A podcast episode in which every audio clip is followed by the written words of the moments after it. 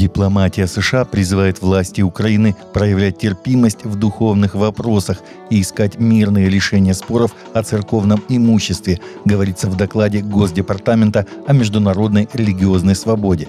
В посвященном Украине разделе документа за 2022 год упоминается конфликт между Раскольнической православной церковью Украины и Канонической Украинской православной церковью на фоне военной спецоперации РФ. Сотрудники посольства США продолжали призывать правительство и религиозных лидеров к терпимости, сдержанности и взаимопониманию для соблюдения религиозных свобод и предпочтений каждого, сказано в докладе.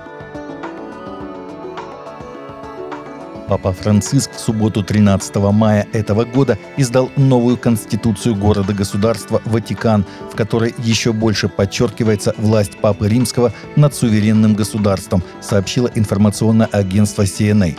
Новая конституция, получившая название «Основной закон города-государства Ватикан», является третьей в истории и заменяет закон, обнародованный папой Иоанном Павлом II в 2000 году – Первая конституция была принята в 1929 году после подписания латеранских пактов, которые основали город-государство Ватикан и гарантировали его суверенитет. Новый закон вступит в силу 7 июня 2023 года – в интервью Vatican News, опубликованном в субботу, Винченцо Буономо, юрист и ректор Папского Латеранского университета, отметил, что в основном новом законе слова «власть» и «полномочия» теперь используются для обозначения только папы, в то время как через другие органы Ватиканское государство осуществляет законодательную, исполнительную и судебную функции. Христианская благотворительная организация КЭР заявила, что обеспокоена безопасностью и этичностью новых биотехнологий после рождения первого ребенка в Великобритании, ДНК которого принадлежит трем людям, сообщает Christian Today. Джеймс Милдред из христианской благотворительной организации КЭР пояснил, что появление МДТ должно беспокоить всех нас, потому что эта технология заставляет человека переступить этические границы – лечении митохондриального донорства используются здоровые митохондрии женщины-донора, и оно предназначено для предотвращения передачи неизлечимых заболеваний от родителей к детям. Имеющиеся данные свидетельствуют о том, что перенос ядерной ДНК в яйцеклетку донора-хозяина небезопасен и может повлиять на будущее поколение, сказал он – Используемые методы также приводят к уничтожению человеческих эмбрионов, что вызывает моральные вопросы, говорят специалисты.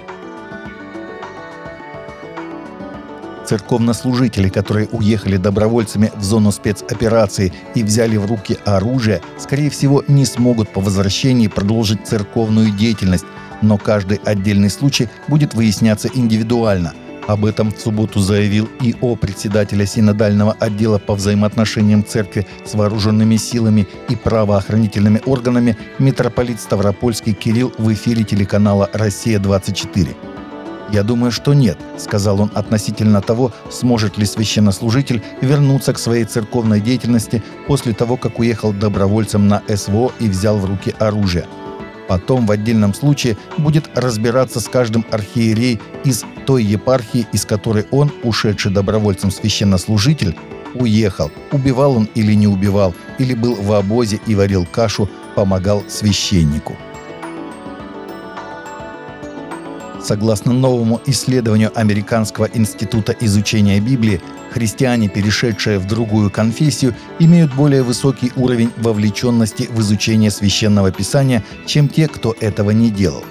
Те, кто сменил свою религиозную традицию, например, с католической на протестантскую, твердо верят, что Библия абсолютно точна во всем – 64%, чем те, кто остался верен католической церкви – 47%. Интерес к Библии также был выше среди тех, кто обратился в христианство из других религий – 78%, чем среди тех, кто в нем родился – 66%. Исследование также показало, христиане, сменившие конфессию, называют свою веру очень важной – 75%, чем те, кто остается верен своей традиции – 68%.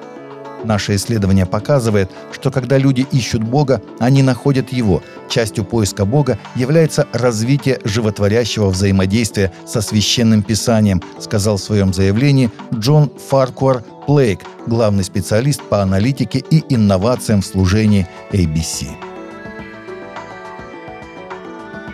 Таковы наши новости на сегодня. Новости взяты из открытых источников. Всегда молитесь о полученной информации и молитесь о страждущих.